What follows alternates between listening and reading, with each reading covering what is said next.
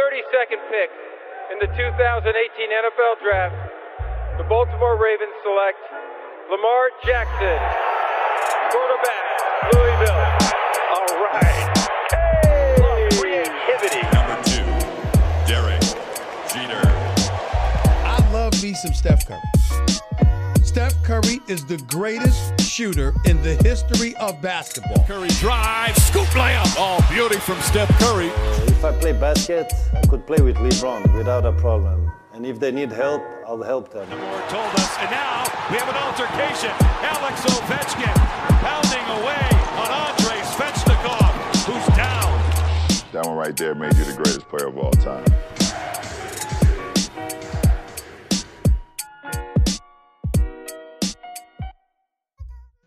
Salut à toutes et à tous et bienvenue sur votre podcast Hype consacré à la MLB. Alors, on a laissé un peu le temps euh, de, refroidir après euh, donc euh, les World Series qu'on a pu qu'on a pu suivre et dont on a pu faire des débriefs durant hein, donc ces World Series avec la victoire des Braves. On va en parler un peu après. Donc, je vais d'abord, comme d'habitude, vous présenter bah, nos, consultants, nos spécialistes, en commençant par Martin. Salut Martin. Salut Ibrahima, salut à tous, ravi de vous retrouver après ce petit break euh, pour, euh, comme tu l'as dit, décompresser après la folie de la post-season et, et des World Series. Exactement, et, et bien content de te retrouver et de retrouver également Gaëtan. Salut Gaëtan. Salut Brahima, salut et désolé Martin, et de, ravi de revenir sur euh, Hype pour euh, parler baseball. Et on est ravi de pouvoir en parler. Et euh, pour nos amis auditeurs, on vous rappelle bien sûr que Hype, vous pouvez nous retrouver en tant que podcast sur euh, Spotify, Apple Podcast et euh, Deezer. Et de la même façon sur les réseaux sociaux, donc c'est Facebook, Instagram et Twitter, Hype Sports Media. Et sur ces bons mots, ben, on va y aller. hein. C'est parti.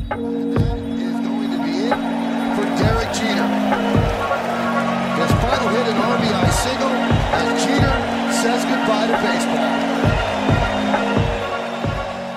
Et donc, messieurs, euh, on va faire d'abord un petit volet news, hein, parce qu'il y a eu pas mal de- d'actualités euh, depuis, euh, depuis ces quelques semaines.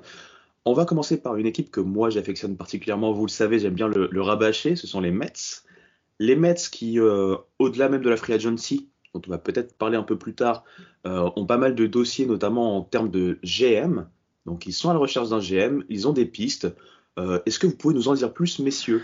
Bah oui, écoute, euh, c'est vraiment le dossier euh, absolument prioritaire du côté des Mets pour cet hiver, le dossier du, GM, parce que ça commence à traîner depuis un bout de temps euh, entre les affaires, et puisqu'on le rappelle, ils ont viré leurs deux précédents GM pour des raisons euh, extra-sportives. Donc euh, pour l'instant, euh, c'est le président euh, Sadi Alderson qui s'occupe donc de gérer les affaires courantes, lui qui était censé plus s'occuper de tout ce qui était marketing commercial sur la franchise. Donc euh, il a plusieurs casquettes et avec le nouveau propriétaire Steve Cohen, ils sont en train de, de faire des grandes recherches pour leur nouveau GM. On sait qu'ils ont des grandes ambitions avec les fonds quasi illimités de notre ami, de notre ami Cohen. Donc ils ont fait leurs recherches et ils ont commencé à prendre les plus gros noms euh, disponibles. Donc ils ont commencé par Theo Epstein, l'ancien euh, general manager des, Cubbies, qui a amené la franchise à la fin de sa malédiction et au titre.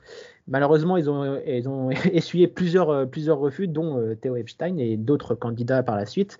Et donc, ils ont jeté leur dévolu depuis euh, une grosse saison sur Dave Stearns, donc euh, le président des opérations baseball des Milwaukee euh, Brewers. Alors, euh, pourquoi lui? Tout simplement parce que c'est un ancien des Astros d'abord, donc il est très très porté sur les analytics, et aussi parce que bah, c'est un ancien fan des grands fans des Mets.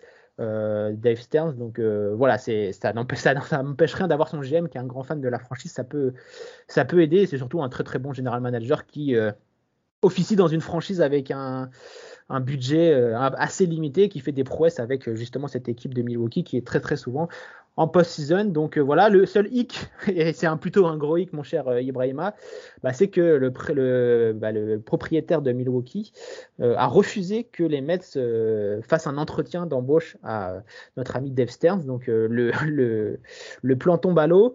Mais les dernières informations qu'on a récoltées, c'est que les Mets seraient prêts à attendre la fin du contrat de Dave Stern qui, euh, qui prend fin en 2022, à la fin de la saison 2022. Et donc, en attendant, il prendrait un, un, j'ai pas envie de dire un, bouche-trou, mais surtout peut-être un assistant manager, général manager, qui s'occuperait plus euh, de tout ce qui est paperasse, contrat, etc., qui est très très euh, euh, très très important dans, dans, le baseball et c'est souvent le, la place réservée aux assistants des général managers.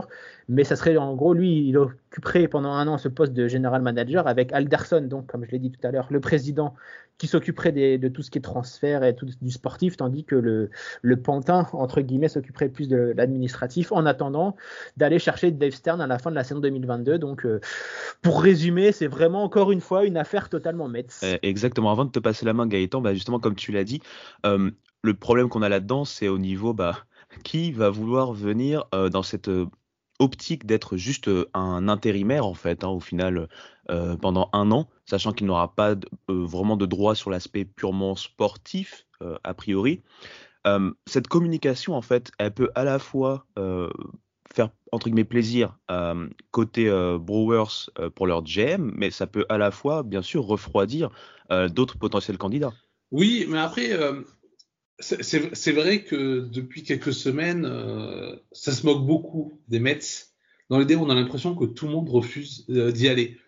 Euh, il y avait beaucoup d'espoir avant la, saison 2021 avec l'arrivée de, Steve Cohen comme propriétaire, et qui en plus arrive avec des milliards, mais dit qu'il va dépenser euh, de l'argent euh, pour construire une grande équipe des, Mets. Donc il y avait beaucoup. et puis bon, il y a eu l'arrivée en plus de Francisco Lindor, etc. Enfin, il y a eu quand même beaucoup de signaux positifs euh, pour pour les Mets. Et au final, bon, on, voilà, on, a vu comment ça s'est terminé. la saison qui s'est qui s'est terminée. D'une très mauvaise manière, les, les, les Mets qui une nouvelle fois ont encore plongé, ont, euh, ont, donné l'impression de se sabrer eux-mêmes sur le terrain, sans compter les problématiques entre les fans et, euh, et les joueurs qu'on a pu connaître. Et euh, juste après ça, bah, toutes ces, euh, tous ces général managers, y compris des grands noms, euh, bah, Martin l'a rappelé, Theo Epstein, également Billy Bean, tous ces grands noms ont refusé de venir dans un club qui est pourtant censé être un club d'avenir, puisqu'il y a un nouveau propriétaire milliardaire qui veut dépenser beaucoup d'argent pour faire une grande équipe au niveau des New York Mets. Donc normalement, ça devrait euh, créer euh, de l'envie, du désir d'être le général manager d'une telle franchise et c'est pas du tout le pas du tout le cas. Et le fait d'avoir ce côté, ben on va attendre un an pour avoir euh, peut-être ce général manager. Ouais, c'est voilà, on, on on peut se dire que c'est que stratégiquement ça peut être un, bon move comme ça oh, effectivement on peut se dire que euh, peut-être la franchise euh, navigue à vue parce que malheureusement euh, elle n'est pas assez sexy j'ai envie de de dire. Mais voilà c'est sûr que ça va ça va encore railler sur les réseaux sociaux parmi les fans du côté des Mets. En même temps Alderson il a il est en capacité de faire finalement je pense l'intérim pendant un an. C'est lui qui a commencé à mettre en place ses sabermetrics au sein des Athletics avant que Billy Bean euh, euh, continue euh, son œuvre, hein, puisqu'ils ont travaillé ensemble. D'ailleurs, c'est pour ça que c'est intéressant d'avoir Billy Bean peut-être comme général manager au, au Mets, parce que les deux ont, travaillé ensemble et ont lancé la révolution Moneyball. Donc je pense qu'il est capable de faire l'intérim pendant un an et de, et de bien le faire. Mais c'est vrai que ça peut peut-être reporter véritablement le projet Mets de Steve Cohen d'un an à ce niveau-là. Après, il y, a un, candidat qui, ressort là, euh, comme je l'ai expliqué tout à l'heure. Euh, donc, c'est notre ami euh, Adam Cromie qui serait donc le favori pour prendre le poste de general manager pendant cette année. de ce qu'on a, de ce qu'on sait de lui, c'est un ancien assistant manager de general manager des Nationals. Euh, qui s'occupait, comme je l'ai dit tout à l'heure, euh, plus de tout l'aspect administratif, donc c'est-à-dire euh, les contrats, etc., etc. Et donc le projet, ce serait que Adam Crony soit pendant un an le général manager intérimaire de, des Mets, et quand Dave Stern sera libre, il prendra la place de général manager et Crony glissera en assistant manager, laissant ainsi à, à Stern tous les pouvoirs sportifs, tandis que lui s'occuperait de tout ce qui est administratif. Donc voilà, un nom à suivre, ce serait donc notre ami Crony qui a quitté le monde du baseball pour euh, s'engager dans une carrière euh, de juriste dans le civil, si je peux me permettre, et qui aurait donc euh, des aspirations de retourner au niveau du baseball. Très bien, bah en fait, ça va être une affaire à suivre. On va passer à la news suivante. on va toujours parler hors terrain, entre guillemets, même si on se rapproche du terrain, avec l'arrivée de Bob Melvin chez les Padres. on se rappelle qu'il y a eu une petite valse d'entraîneurs, parce qu'il y a eu pas mal d'entraîneurs qui sont partis, dont JC Tingler. Bob Melvin qui vient donc des Hayes et qui va donc le remplacer. Bah, euh, tout simplement, bah, Martin, je te redonne la main assez directement, mais euh, qu'est-ce que ça traduit en termes euh, d'ambition, que ce soit côté Hayes et que ce soit côté Padres? Alors côté Hayes, je pense que le message est clair, c'est euh, euh, tout le monde quitte le navire tant qu'il est encore temps euh, et qu'il y a encore des, opportunités du côté d'Auckland. surtout que bah, de ce qu'on a appris, c'est que San Diego n'aurait rien déboursé pour s'offrir les services de Bob Melvin. Donc quand même assez surpris, sachant que le calibre d'un entraîneur comme Bob Melvin, on rappelle deux fois manager de l'année hein, en American League et une fois en, National League. il est entraîneur des Athletics depuis 2011, donc euh, c'est vraiment euh, un ancien euh, qui a tout connu avec, avec Auckland. Et c'est vraiment, je pense, l'entraîneur parfait pour les Padres pour leur permettre de passer un cap. On a vu que Tingler, c'était un poil court pour les aspirations des, Padres. c'était un bon entraîneur pour la reconstruction, mais maintenant, il faut un patron, quelqu'un qui a de la poigne, quelqu'un qui a du background, un peu comme ce qu'a fait les, les Astros ou, les White Sox en recrutant bah, Dusty Baker et Tony La Russa, avec des entraîneurs qui ont de l'expérience des, grands moments. Et c'est vraiment, je pense, tout ce qui, ce qui manquait aux Padres. Et euh, je suis pas loin de penser que c'est sans doute, même avant que tout le, toute la free agency commence, sans doute l'un des meilleurs moves de, de, de toute cette intersaison. Ouais, moi, je, euh, alors, alors c'est trois fois un manager de l'année, c'est qu'il a eu deux fois avec les. Ouais, c'est ce que j'ai dit deux fois, deux fois en américain. Ah oui, d'accord, j'avais mal entendu, j'avais compris deux fois tout court. Euh, donc, mais voilà, ça signale le, le, le, le calibre euh, de Bob Melvin, qui en plus, euh, effectivement, euh, au, notamment aux Athletics, il a évolué dans une dans une franchise où on utilise depuis très, très longtemps les statistiques avancées. Euh, et en même temps, euh, avec un petit budget, donc c'est-à-dire que le manager, bah, il doit toujours jongler avec euh, ben, un, un, un, roster parfois un peu bricolé. Euh, avec, voilà, il doit, se montrer astucieux, il doit véritablement élaborer une stratégie sur le terrain euh, pour pouvoir faire gagner son équipe et il a fait gagner son équipe parce que les Athletics quand même euh, se qualifient euh, régulièrement ou en tout cas sont dans les courses pour se qualifier euh, pour les euh, les playoffs malgré euh, ce petit budget. Donc effectivement, il a vraiment, je pense, le côté aujourd'hui idéal du manager, c'est-à-dire celui qui est capable d'utiliser comme il faut les données analytiques et en même temps de savoir coacher une équipe au niveau humain, au niveau stratégique, tactique. Du coup, dans une, dans une équipe comme les Padres, où là, il aura beaucoup plus de moyens, et normalement des joueurs d'un bien meilleur niveau que celui qu'il avait aux Athletics, on peut espérer que ça matche. Après, euh, rien n'est écrit euh, et parfois euh, les, les, les, bons moves ne, ne suffisent pas pour faire gagner une équipe, mais en tout cas, lui, il devrait avoir les moyens et permettre en tout cas aux, aux Padres de passer un niveau. Et donc, pour revenir sur les A's rapidement, pour finir avec cette news, quand on voit même ce que dit le GM David Forst, hein, qui qui a l'air de, de, de, signifier qu'au final, il n'y a pas de plan clair. Il le dit très clairement euh, au, niveau, euh, au niveau médiatique. Bah, que penser déjà de, sa position à lui et donc que penser au final euh, bah, bah, de, John Fisher quelque part On a compris que là, c'est vraiment, comme tu as dit Martin, un peu sauf qui peut. Mais à court terme, est-ce que quelqu'un comme Forst risque également de plier bagage? Est-ce que, voilà, quelle semble être la direction, même si ça va être compliqué pour nous de, l'exprimer, mais la direction de, cette, de cette équipe? À Las Vegas, la direction. Exactement, c'est ce que, j'allais dire. Un peu plus au nord hein, d'Auckland, direction Las Vegas, malheureusement. Euh, j'ai bien peur que ça signifie un peu le début de la fin de la dernière euh, franchise de sport de haut niveau du côté d'Auckland. Euh, on le sait, il y a toujours cet embroglio autour du stade, des Aces qui n'avancent pas. on l'a rappelé en début d'année, je crois même sur Hype, etc. Euh, qu'il y avait un projet et que la MLB annonçait que c'était le projet de la dernière chance pour cette franchise. Euh, ça n'a pas l'air d'avancer des masses et la MLB commence à s'impatienter. Et quand on sait la manne financière que peut apporter euh, Las Vegas euh, auprès de la MLB des 29 autres propriétaires, sachant qu'il y a eu la période Covid et que là il y a une période de négociation du CBA qui arrive, euh, il va commencer, euh, notre ami le commissionnaire, il va commencer à avoir euh, Rob Manfred des dollars à la place des pupilles, hein, si, vous me permettez l'expression. Donc, donc voilà, c'est le début de la fin. On savait que l'équipe d'Auckland était toujours ric-rac, on le savait à chaque fois. elle ne parvient pas à conserver ses meilleurs joueurs. Je me rappelle par exemple de Josh Donaldson, qui était à une forme MVP, mais qui n'avait pas pu être conservé par Auckland parce que bah, il demandait trop de sous.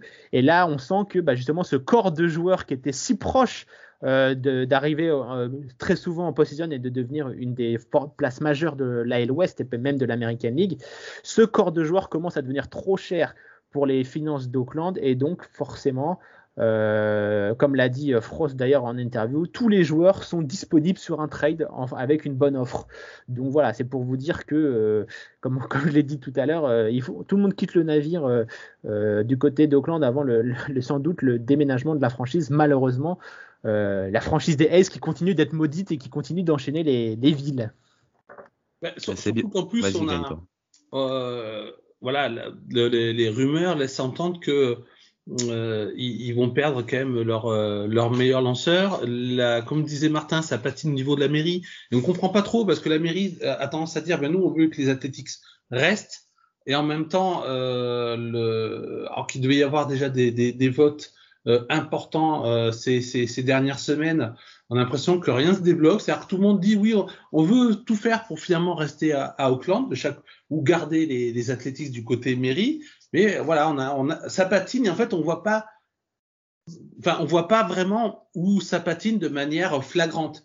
Effectivement, ce qu'on peut se dire, c'est que peut-être de chaque côté, ou en tout cas du côté des Athletics, euh, il y a une idée qui est, qui est pas encore soutenue publiquement, mais qui est celle de vraiment partir à, à, à Las Vegas. Alors, je pense que par honnêteté, il devrait plutôt le dire, hein, parce que c'est vrai que voilà, on sent que Las Vegas, c'est comme un aimant actuellement à, à, l'équipe de, de, de, ligues professionnelles, parce qu'il n'y a pas que la MLB, hein, il y a aussi la NBA qui est sur les rangs, il y a la MLS. Euh, donc voilà, il y a beaucoup de, de, hype autour de Las Vegas, et pour l'instant, j'ai l'impression que les Athletics ne veulent pas dire clairement non, mais c'est bon, nous on a pris une décision, on veut aller à Las Vegas. Donc voilà, il laisse l'équipe. Mais dans les, mais dans les gestes, dans les gestes, voilà. Que... Il laisse l'équipe se, se, déliter. On va on laisser partir Chris Bassett, euh, Sean Mananea, Montas. On, on, laisse partir Bob Melvin. On laisse les choses se déliter pour finalement rendre euh, tout ça euh. Euh, euh, le, le, pour rendre le fait de rester à Auckland impossible, même si finalement la mairie disait oui c'est bon c'est calé, maintenant vous aurez votre terrain à tel endroit. Voilà, j'ai l'impression que les, les Athletics jouent pas franc jeu, même si finalement tout le monde voit bien leur jeu. Exactement, et c'était très important, euh, merci monsieur, de revenir là-dessus, parce que c'est vrai que cette ville d'Auckland, euh, même historiquement, même en termes, on va dire, économiques, c'est une ville où c'est assez compliqué, contrairement à l'autre ville de la baie, hein, San Francisco. Donc on va suivre ça de tout près. Et donc la transition est toute trouvée. On va à San Francisco, mais on va parler d'un joueur qui nous a émerveillé et qui vient d'annoncer sa retraite, Buster Posey. Alors, messieurs, euh, on connaît la carrière de ce monsieur. Euh, moi, ce que je voulais, euh, bah, de votre côté, c'est que vous nous disiez en fait, bah, tout simplement, voilà, quel joueur il était encore une fois et qu'est-ce que ça fait à San Francisco forcément de perdre un tel joueur? Bah, on va pas se cacher que perdre un joueur du, calibre de Buster Posey, euh, évidemment, ça ferait du mal à n'importe quelle franchise. Ça a été un peu le, euh, le visage de la franchise invisible, j'ai envie de dire, de, des années euh, victorieuses de cette équipe de, de San Francisco. On rappelle hein, son palmarès rapidement. Donc, il est rookie de l'année en 2010. Il est également MVP euh, en 2012, donc euh, si vos mémoires sont bonnes, bah, c'est les périodes où euh, les Giants ont été les, meilleurs. évidemment, il a été 7 fois All-Star, 4 fois Silver Slugger, il a un Gold Glove, il a également un batting title, donc c'est-à-dire le joueur qui a la meilleure moyenne au bâton, c'était lors de sa saison MVP en, en 2012. Donc vraiment, ça a été l'un des, j'ai envie de dire, l'un des premiers receveurs offensifs euh, de, de, la, de, cette nouvelle génération de receveurs qui existe un peu euh, maintenant, comme JT Real Muto par exemple. Et c'était l'un des seuls aussi à cette période, et donc forcément, euh, ça aide une équipe, surtout qu'il est aussi très très capable défensivement. la preuve avec ce, ce, Gold Glove, même si ça n'a pas été sa, sa, marque de fabrique, c'était pas un très bon framer par exemple, mais c'est vraiment été le, le cœur de cette, de cette équipe des, Giants et de Bruce Bocci lors, du, lors du triple titre dans les années 2010. Donc, euh, donc voilà, c'est vraiment euh, une figure, une figure de plus, j'ai envie de dire, qui quitte un peu le, navire des, Giants. On est en train de voir un peu toute la fin de cette ère qui part au fur et à mesure. Euh, bah, il y a eu Tim Lincecum qui est parti, et Madison Baumgartner qui est parti, Bruce Bocci qui est parti, maintenant Buster Posey, il y a Brandon Crawford qui est sur le départ, Johnny Cueto qui lui qui part cette saison également. Donc voilà, c'est tout un peu ce cycle de, joueurs euh, qui étaient là pour le, titre qui sont en train de, en train de partir, et donc euh, évidemment c'est un gros coup euh, dur pour, euh, pour, pour San Francisco. Surtout qu'il avait réalisé une énorme saison hein, encore euh, cette année. Il avait une moyenne de 30% à, la batte, 18 home runs, 56 RBI. Donc il n'est pas cramé loin de là. Mais voilà, on, sent que ça commence à être difficile pour, pour lui au niveau des, des genoux, etc. On sait que le poste de receveur, c'est très très demandant. donc je pense qu'il a envie de partir sur une bonne note.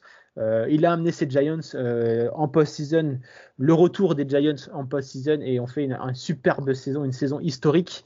Et donc je pense qu'il avait envie de partir sur une bonne note avec euh, les supporters qui ont encore une bonne image de lui avant de devenir, pourquoi pas, malheureusement un, point mort. Quoi. Donc, donc voilà, on rappelle qu'il avait été sélectionné à la cinquième place de la draft 2008 hein, par, par nos amis des Giants.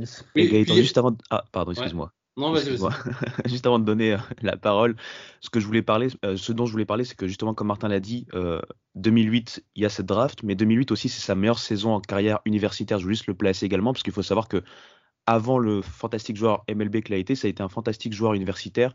Il a été élu meilleur joueur universitaire cette année 2008. Hein. Il était junior à ce moment-là, hein. il jouait à Florida State. Et donc, il a gagné à la fois le Dick Hauser Trophy, qui donc récompense le meilleur joueur universitaire, et le Golden Spikes qui, en fait récompense le meilleur joueur amateur, mais en gros chaque année c'est le meilleur joueur universitaire hein, pour, pour résumer. Voilà ma petite aparté. Gaëtan, je te laisse la main. Oui, alors pour, euh, pour rajouter à ce que tu as dit et puis ce qu'a dit euh, Martin, euh, c'est vrai que Buster Posé, il, marque aussi, je pense, aujourd'hui on, on, vit une, une, période où on a la génération Soto, Acuna, Tati Junior, euh, Vladi Junior. Euh, il faut comprendre qu'à la fin des années 2000 et au début des années 2010, on, avait eu aussi un peu cette euh, période des Golden Rookies avec l'arrivée de Buster Posey, de Bryce Harper, de Stephen Strasbourg, de Mike Trout. Alors tous n'ont pas forcément évolué comme on le pensait à l'époque. Il faut quand même se rendre, compte de la hype qu'il y avait par exemple autour de Harper et de Strasbourg au niveau des, Nationals.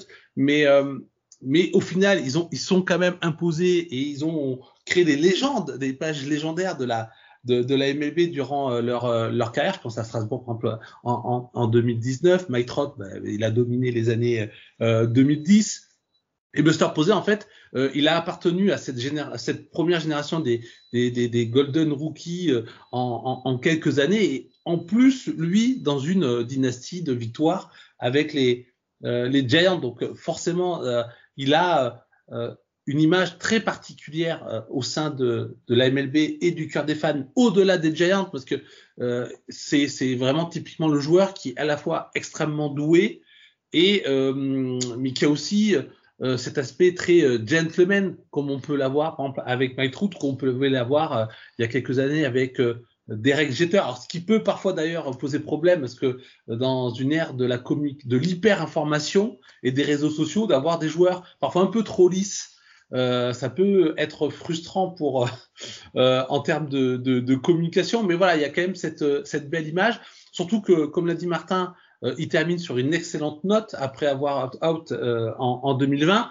Je pense que son choix, il n'est pas uniquement lié à son physique, mais je pense qu'il est aussi lié à sa famille. Il en a parlé. Je, je pense que l'année 2020, qu'il n'a pas passé sur le terrain, il s'est rendu compte effectivement de la fin d'un cycle au niveau des Giants et de lui-même. Et aussi peut-être qu'il avait envie d'une autre vie maintenant. Euh, et ça, c'est quelque chose qui euh, n'est pas propre d'ailleurs à Buster Posey ou au monde du baseball, mais il y a plein de gens qui, avec la pandémie, ont, ont, revu leurs priorités, euh, notamment au, niveau de, de, la famille. Donc je pense que voilà, il, il avait quand même envie de terminer sur une bonne note. Je pense qu'il termine sur une note qu'il lui-même peut-être n'avait pas prévu d'être aussi performant en 2021. Et c'est vrai que ça a été quand même une des belles histoires de, de, la saison. Et puis, pour euh, juste un dernier petit mot là-dessus, mais en plus, il, va rester dans l'histoire de la MLB. Alors, il sera probablement Hall of Famer, même si sa carrière est, pour certains, est un petit peu courte, mais il est arrivé à un tel niveau qu'on pense qu'il sera au, au, Hall of Fame, peut-être pas en première année, mais il, il, y rentrera. Mais surtout, il va rester aussi dans l'histoire parce que euh, le grâce à la posée roule. C'est-à-dire que c'est à son corps défendant, hein, mais c'est en étant blessé par une charge au marbre qu'il euh, qu'une règle va être instituée par la suite pour interdire les charges au marbre, qui pourtant était pendant très longtemps un symbole du, baseball. Quand vous regardez des films de baseball, vous regardez des vieux matchs, euh, le fait de charger le receveur au marbre pour marquer le point, c'est quelque chose qui était extrêmement courant, extrêmement populaire.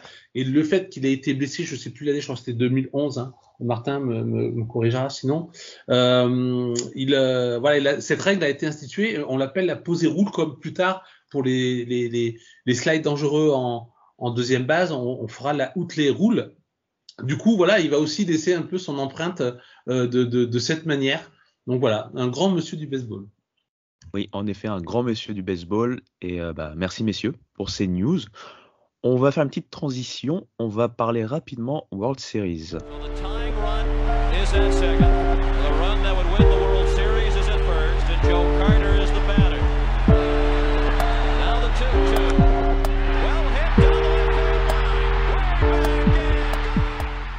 Et donc, messieurs, c'est vrai que là, ça fait un petit moment maintenant, mais on a donc euh, eu euh, la chance de pouvoir suivre ces World Series. On a vu donc les Braves remporter ces World Series au match 6, match 6 à, euh, à Boston, j'allais dire, à Houston, excusez-moi. Bah voilà, messieurs, je vous laisse un peu la main là-dessus. On fait un petit débrief en sachant que l'événement est un peu passé, mais voilà, qu'avez-vous pensé un peu de ces World Series en général? Je... Ah, je vais, vas-y, je vais commencer parce que c'est le, le bas blesse, donc euh, ça, va être, ça, va être, facile. Non, mais c'est une belle. Je, je pense que c'est une belle récompense euh, pour cette équipe des Braves. Euh, ça prouve aussi et surtout que les moves à la trade deadline sont très importants pour les équipes pour aller loin. Euh, petit message par exemple pour Boston euh, qui n'a pas fait beaucoup de, de moves et, qui s'est trouvé un petit peu court sur la fin. Les Braves ils ont fait euh, ils ont fait des gros mouvements, enfin pas mal de mouvements et de très belles additions. Donc bravo et chapeau à Alex Antopoulos, le général manager et donc le Canadien québécois donc petite petite dédicace à, lui pour ce magnifique travail. Donc ça récompense le très très bon travail et aussi le très bon travail de cette équipe de franchise des Braves, euh, qui elle aussi n'est pas une franchise euh, ultra hype, j'ai envie de dire. C'est pas le plus gros marché, malgré que ce soit la ville d'Atlanta, c'est pas le, plus gros marché, mais qui travaille très très bien depuis depuis leur reconstruction après les années les années dorées des années 90-2000. Ça, ça, a été un long processus. Ils sont arrivés ils sont arrivés au bout depuis 3-4 saisons. Ils sont ils sont ils sont, ils sont là. Euh, donc très beau, très beau travail. Il n'y a rien à, rien à dire, c'est absolument euh, mérité. Houston a, a, a, complètement déjoué son, son, son baseball. Et euh, bah, félicitations aux, aux, Braves qui sont euh, des magnifiques euh, champions et surtout qui ont de très bonnes chances d'aller tenter de faire le back-to-back, -back, chose qui n'est plus arrivée depuis l'an 2000. nos amis des, des, Yankees, pour les moins de 20 ans qui ne peuvent pas le connaître, c'est les Yankees qui ont été les derniers à avoir fait le back-to-back -back, officiellement parce que c'était un, triplé, hein, évidemment. Mais, euh, mais voilà, ils ont de très très bonnes chances de, de retourner euh, au moins euh, très très loin en post-season et pourquoi pas au World Series, puisque bah, normalement il y a Mike Soroka qui va revenir. Il a surtout, il faut se dire qu'ils ont gagné le titre sans leur star Ronald Acuna Jr. Donc quand même c'est assez, incroyable. Et donc il va revenir. Malheureusement, la grosse question, c'est est-ce qu'ils vont réussir à prolonger Freddy Freeman, qui est donc agent libre euh, cet, hiver. Donc c'est la priorité absolue du côté de l'Atlanta, c'est de garder un peu cette âme qui est euh, Freddy Freeman. C'est vraiment l'âme de la franchise, le capitaine de route, euh, le visage de la franchise, même si Ronald Acuna est en train de monter. Quand on pense Atlanta, on pense Freddy Freeman, même s'il il a été très longtemps sous-côté et dans, dans l'ombre. c'est un joueur exceptionnel, que ce soit sur le terrain ou en dehors du terrain. Et je suis très content pour, pour lui et pour, pour les Braves. C'est absolument mérité. Oui, en plus, bah, pour, pour rebondir sur ce que disait Martin, le MVP, c'est Roré Solaire. Donc voilà, le, un des joueurs arrivés avec la, la trade deadline, c'est, je dirais, le symbole justement de ces excellents moves qu'ont pu faire les Braves euh, pour pouvoir se relancer à la fois dans le championnat et puis arriver au titre. Euh, même si quelque part ces, World Series resteront pas dans, les mémoires comme cette campagne de de, de, playoff, euh, parce que euh, finalement, le, les, très fortes équipes sont arrivées diminuées. Certaines ont déjoué. C'est vrai que les, Astros euh, n'ont pas été à leur niveau. L'attaque est passée totalement à, à côté de son sujet. Euh, donc c'est voilà, ce sera pas des World Series euh, d'anthologie, euh, en tout cas pour tous les autres fans autres que ceux des, Braves. Les, Braves ont réussi à être bons quand il le fallait, c'est-à-dire pour finir par se qualifier en playoff et pour aller jusqu'à la victoire suprême, mais avec pas mal de satisfaction c'est-à-dire qu'ils ont réussi à gagner malgré effectivement l'absence d'Acuna, malgré l'absence aussi de Soroka, parce que on se dit euh, s'ils avaient eu leur rotation euh, celle qui était du, début de saison avec Mike Soroka, Max Fried, euh, Yann Anderson, enfin euh, plus Charlie Morton, enfin voilà, ça aurait euh, ça aurait donné une équipe peut-être au visage euh, différent, qui n'aurait pas forcément d'ailleurs gagné les World Series. Hein. Et d'ailleurs, c'est ce qui est très intéressant avec ces World Series, c'est-à-dire que même si elles sont pas forcément mémorables, ça sera pas, c'est pas un top 10, top 20 des World Series de l'histoire de la MLB. Euh, c'est une saison des Braves qui montre que rien n'est jamais joué sur euh, une saison de baseball. C'est-à-dire entre déjà la saison régulière, mais aussi les playoffs, vous pouvez être à la ramasse euh, au mois de juillet et terminer champion. Les Nationals l'avaient montré en, en 2019. Les Braves le montrent euh, en 2021. Il y a des saisons où l'équipe qu'on voit championne, elle est championne. Ça a été le cas par exemple pour euh, les Red Sox en 2018. Ça a été le cas en 2020 pour les Dodgers, même si c'était une saison euh, raccourcie.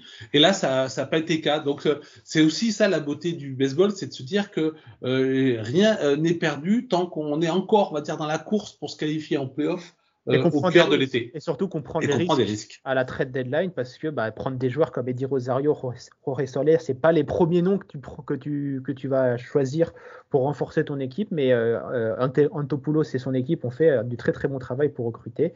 Et donc ça, ça, a payé. On rappelle hein, que au All-Star Game, les Braves avaient un bilan à peine à l'équilibre donc c'est dire euh, la fin de saison monstre et toute leur campagne de playoff.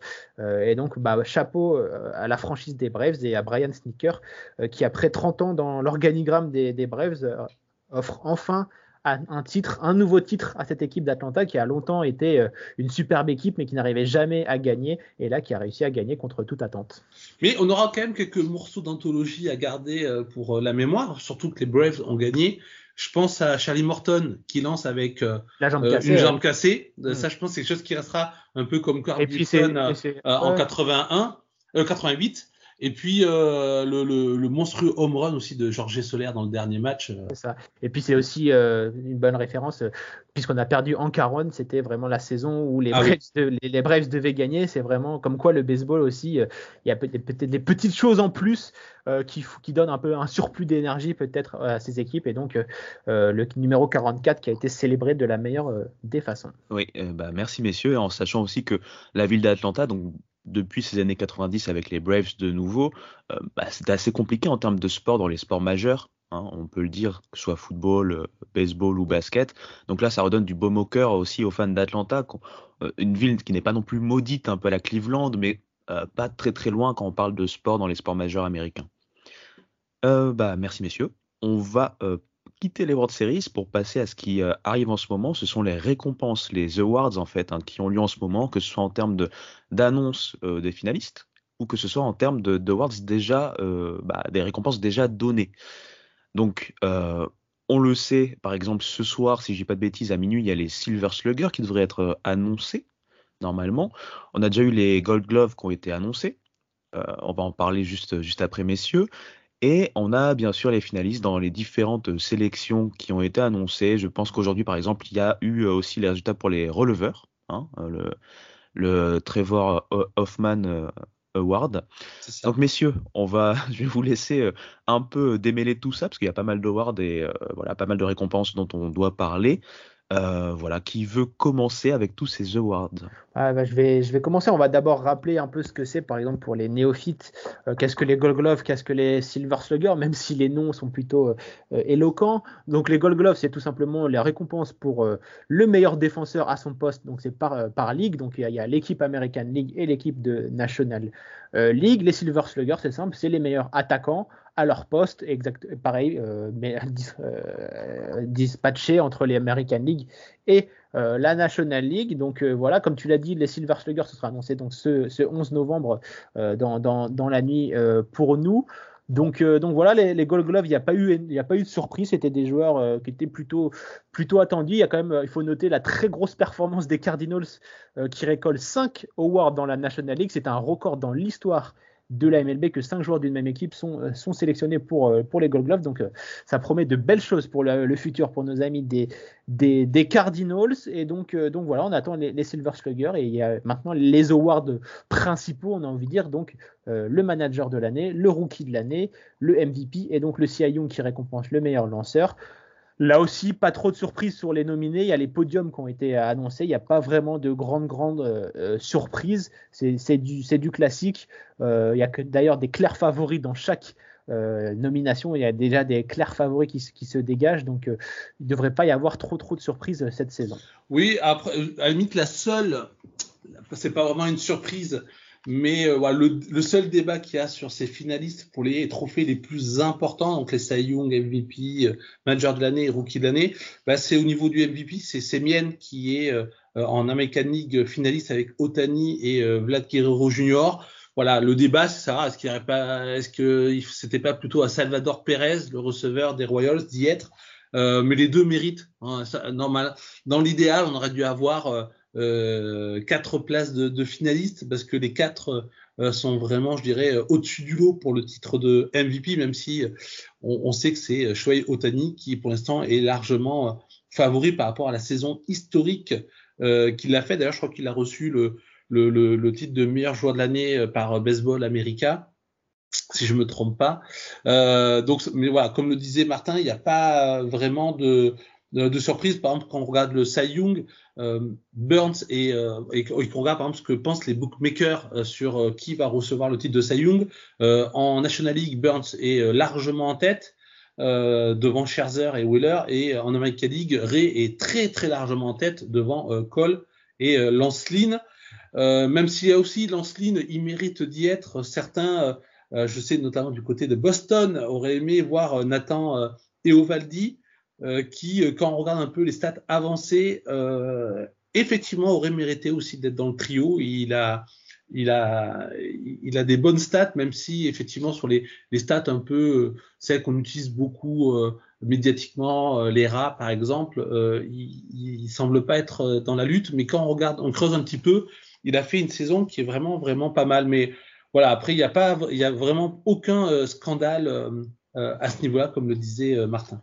Et on rappelle, juste avant de terminer ce, sujet, hein, que les, euh, les, nominés sont choisis avant le début de la post-season. Donc c'est pour ça qu'il y a certains joueurs qui explosent euh, dans la post-season qui ne sont donc pas choisis euh, après. quoi. Donc c'est pour ça. Et on rappelle donc la date pour les décernements des, des awards, c'est le 15 novembre donc pour le rookie de l'année, le 16 pour le manager, le 17 pour les CI et donc euh, le 18 novembre pour le MVP. Euh, en revanche, je ne sais pas si on a donné ce de les, qui a été élu releveur de, de l'année. Non, on l'a pas donné. Non, Liam, Liam Hendricks et ah. Josh Hader. Ouais, c'est ça. Josh Hader. Donc là aussi, il n'y a pas, de, surprise. Le Hankaron Award, donc pour les performances euh, offensives, c'est Vladimir Guerrero Jr. en American League et Bryce Harper en National League, là aussi, il n'y a pas de souci. D'ailleurs, c'est deux joueurs qu'on retrouve euh, dans, les, dans, les, finalistes MVP. Et puis, euh, il y, y, avait un award quand même que je voudrais euh, souligner, qui n'est pas le plus euh, médiatique, mais qui montre quand même les réalités d'une saison. C'est le, c'est pour l'exécutif de l'année. Ah ouais. C'est Farhan ah Zaidi des Giants qui l'a eu. ça, voilà, et qui est totalement mérité vu la saison extraordinaire des, des Giants. Et, et d'ailleurs, on peut euh, imaginer, je pense que euh, Martin sera d'accord avec moi si on en a parlé avant, euh, avant le podcast, mais il devrait aussi, les Giants devraient aussi recevoir le, manager de l'année avec Gabe Kepler. On, voit difficilement comment ça pourrait échapper vu d'où partaient les Giants, c'est-à-dire qu'on les voyait troisième souvent de, leur division, mais avec pour beaucoup penser un, un, bilan négatif. Et au final, ils terminent avec une saison euh, à 106 euh, victoires de mémoire, et qui, ce qui leur était jamais arrivé ou plus depuis des décennies, des décennies. Donc voilà, c'est totalement mérité tous ces awards pour ceux qui sont aussi dans les coulisses ou dans le dugout et pas forcément que sur le terrain. Ouais, c'était très important de parler de Farhan Zaidi, c'est vrai. D'ailleurs, Farhan Zaidi qui était aux Dodgers hein, avant d'arriver chez les Giants, euh, si je dis pas de bêtises, c'était en 2018 ou euh, vous pouvez me corriger. Hein. Euh, c'était un des plus gros, plus hauts exécutifs des, des Dodgers. les Giants sont allés le chercher. Et il a réalisé une off-season de, bah, de haute voltige, une masterclass en, en, signant des joueurs sur un an, des contrats d'un an donc euh, des joueurs revanchards, et donc ça a payé puisque bah, ils ont fini avec 107 euh, ou 106 victoires, de mémoire je me, me rappelle plus, mais une grosse saison inattendue, et donc euh, il va devoir récidiver puisque bah, ces contrats d'un an ils ont tous pris fin, et donc il va falloir, falloir refaire l'expérience, et on espère pour les fans des Giants que bah, réussissent une nouvelle fois à sentir les, bonnes affaires. C'est ça, et parfait, c'est parfait Martin, tu viens de faire une transition parfaite sur le dernier sujet de, ce podcast, puisqu'on va parler un peu du début de cette free agency. Donc euh, les Giants sont concernés euh, par rapport à ce que tu viens de dire. Donc voilà, euh, messieurs, on sait que voilà, c'est toujours la, même période de l'année où, où tout se lance, l'excitation monte aussi de ce niveau-là. Donc il y a les awards d'un côté et la free agency de l'autre. on sait qu'il y a pas mal d'agents libres en fait principaux, des, agents libres qui ont bien performé cette, saison. Donc voilà, on peut faire peut-être un petit point, on reviendra dans un prochain podcast quand on aura bien sûr plus de signatures, plus de, visibilité sur, ces euh, agents libres. Mais on peut faire aussi euh, euh, un petit point, parce qu'on a vu aussi qu'il y avait pas mal de, QO, donc de qualifying offers, qui ont été refusés cette année. Bah, c'est normal. Donc la, la qualifying offer, c'est donc euh, euh, une équipe. Euh, c'est un peu comme pour la NFL, le franchise tag pour la, NFL pour les, les aficionados du, du, football américain. Donc c'est-à-dire qu'une équipe choisit de poser son veto entre guillemets sur un joueur qui est agent libre en lui offrant un contrat donc qui est la moyenne de tous les contrats de, de la MLB. Donc cette année, c'est 18 millions et, et des brouettes. Et donc, euh, il y a eu 18 euh, joueurs, il me semble, qui ont reçu la, qualifying euh, offer. je pense que la majorité vont la refuser parce que bah, la qualifying offer, c'est un contrat que d'une seule année. Donc forcément, la plupart des joueurs qui reçoivent les qualifying offers sont des joueurs qui, sont, qui ont de bonnes chances d'avoir un bon contrat à la free agency et surtout des contrats longue durée. Et on sait que euh, en baseball, c'est le plus important, c'est la longue durée parce que bah, euh, un joueur de baseball est très enclin aux blessures. Et donc, bah, par exemple, si un joueur prend une qualifying offer et se blesse, et ben après, il n'a plus rien pour, pour l'année suivante, par exemple. Donc, c'est pour ça que la majorité sont, sont, sont déclinées. Et c'est surtout, c'est très souvent le cas qu'elles soient déclinées, la majorité du temps. Elles sont déclinées. Ouais, ouais, c'est ça. Par contre, euh, voilà, c'est-à-dire que quand il y a une qualifying offer, si un joueur signe dans une autre équipe, euh, l'équipe qui a posé la qualifying offer reçoit un tour de draft en compensation. c'est pour, ça que certaines euh, équipes choisissent certains joueurs, par exemple.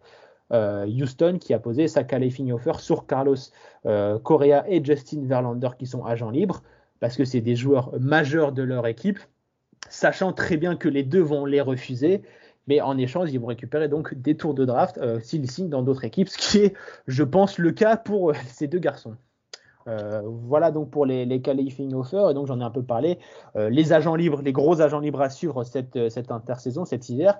Il y a donc Max Scherzer, donc le futur Hall of Famer qui, sera, qui sera disponible. Il y a donc Carlos Correa, il y a une grosse free agency des, des arrêts courts puisqu'il y a Carlos Correa, Corey Seager, Marcus Simien, Javier Baez, Trevor Story qui sont disponibles. Donc euh, un énorme marché pour ce poste et des joueurs qui vont euh, demander des contrats plutôt très très juteux. Il y a également euh, Chris Bryan qui est disponible et au niveau des lanceurs, il y a Marcus Stroman.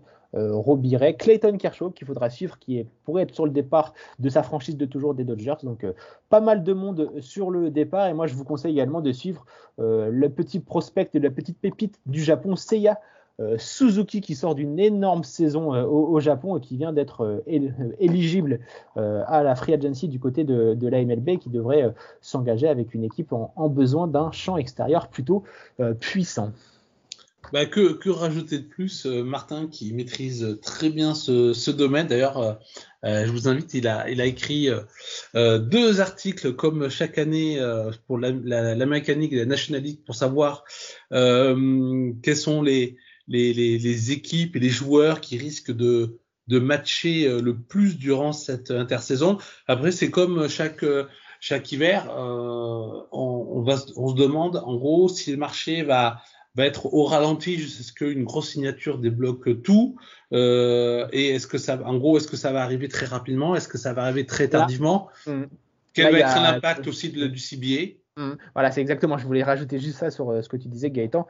Euh, cette saison, le marché risque d'être un peu euh, froid au début parce qu'on ne sait pas ce que vont donner les négociations du CBA et surtout les équipes de National League attendent de voir si, par exemple, le batteur désigné devient universel et donc ça changerait complètement la donne pour les équipes de National League qui pourraient ainsi se mettre sur les gros frappeurs et les mettre en batteur désigné. Il y a également les, négociations sur le cap space qui devraient être sur le, devant de la table. Donc on n'est pas l'abri non plus de, comme on l'avait dit tout au long de la saison, d'un lockout. Et donc euh, évidemment, euh, je pense que pour les grosses stars, il n'y aura pas de souci au niveau de la free agency. Ils trouveront toujours euh, un contrat et une grosse équipe. Mais par contre, pour les petits joueurs et les joueurs de complément, ça risque d'être un peu plus tendu cet hiver. Donc malheureusement pour eux. Très bien, parfait. Merci messieurs, merci Martin. Donc on le rappelle, comme l'a dit Gaëtan, hein, on va pouvoir retrouver tes articles sur euh, The Strikeout. Donc ils sont au nombre de trois, c'est bien ça. C'est ça, donc il y, a, bah, il y a les deux. euh, Il y a le, les- en fait, c'est ce que j'appelle la liste de Noël. Donc, un peu, c'est la liste des souhaits des 30 équipes de MLB. Donc, qu'est-ce qu'il leur faut euh, pour, euh, pour cette intersaison. Et puis, il y aura également un petit papier sur euh, une petite présentation des 25 plus gros agents libres de, cette, de cet hiver. Parfait, parfait, parfait. Merci beaucoup, messieurs, pour cet épisode. Euh, on espère pouvoir refaire un épisode, bien sûr, euh, un peu plus tard dans, dans, l'avancée un peu froide de cet hiver sans baseball, en tout cas sans baseball euh, au niveau euh, MLB. Euh, je rappelle vraiment pour, pour ceux qui sont intéressés, hein, il y a l'Arizona Fall League qui a donc son petit All-Star Game hein, qui a lieu le 13 novembre, donc ce samedi. Et je pense que ça doit être euh, disponible sur MLB Network pour ceux qui ont euh, l'occasion d'avoir cette chaîne et qui peuvent regarder un peu de baseball euh, chez des jeunes prospects qui sont, en fait regroupés, quelle que soit la franchise, en différentes, euh, équipes. Il y aura également la finale de cette Arizona Fall League une semaine plus tard, donc le 20 novembre. Après, au niveau euh, collège baseball, je fais un peu ma pub en même temps, j'en profite, bah, ça va revenir petit à petit. Il y a déjà eu en fait ce qu'on appelle euh, le rassemblement d'automne, où en fait les jeunes joueurs se retrouvent euh, tous ensemble et commencent à faire des matchs euh, amicaux de préparation, etc., etc. Et en février, euh, la saison devrait reprendre. D'ici là, bien sûr, il y aura de la MLB avec tout ce qui est free agency, tout ce qui est signature, etc., etc. Donc le CBA dont Martin et Gaëtan viennent de parler, très important, puisque ça va conditionner le futur en fait de cette ligue, comme souvent quand il y a des renégociations. Et voilà, spring training arriveront, puis le printemps, mais tout ça, on a encore le temps de voir venir. Euh, merci aux auditeurs, bien sûr, d'écouter euh, tous ces podcasts, que ce soit euh, MLB, mais également MLS, NBA, NFL et NH NHL. Donc, ça tourne bien en ce moment parce que tous ces sports-là sont encore présents. On vous rappelle que vous pouvez nous suivre, bien sûr, sur les réseaux sociaux Twitter, Instagram, Facebook, Hype Sports Media, ainsi que bah, directement en podcast sur euh, Apple Podcast, Deezer et Spotify, hein, Hype Sports Media. Et sur tous ces bons mots, je vous dis tout simplement à très bientôt. Ciao.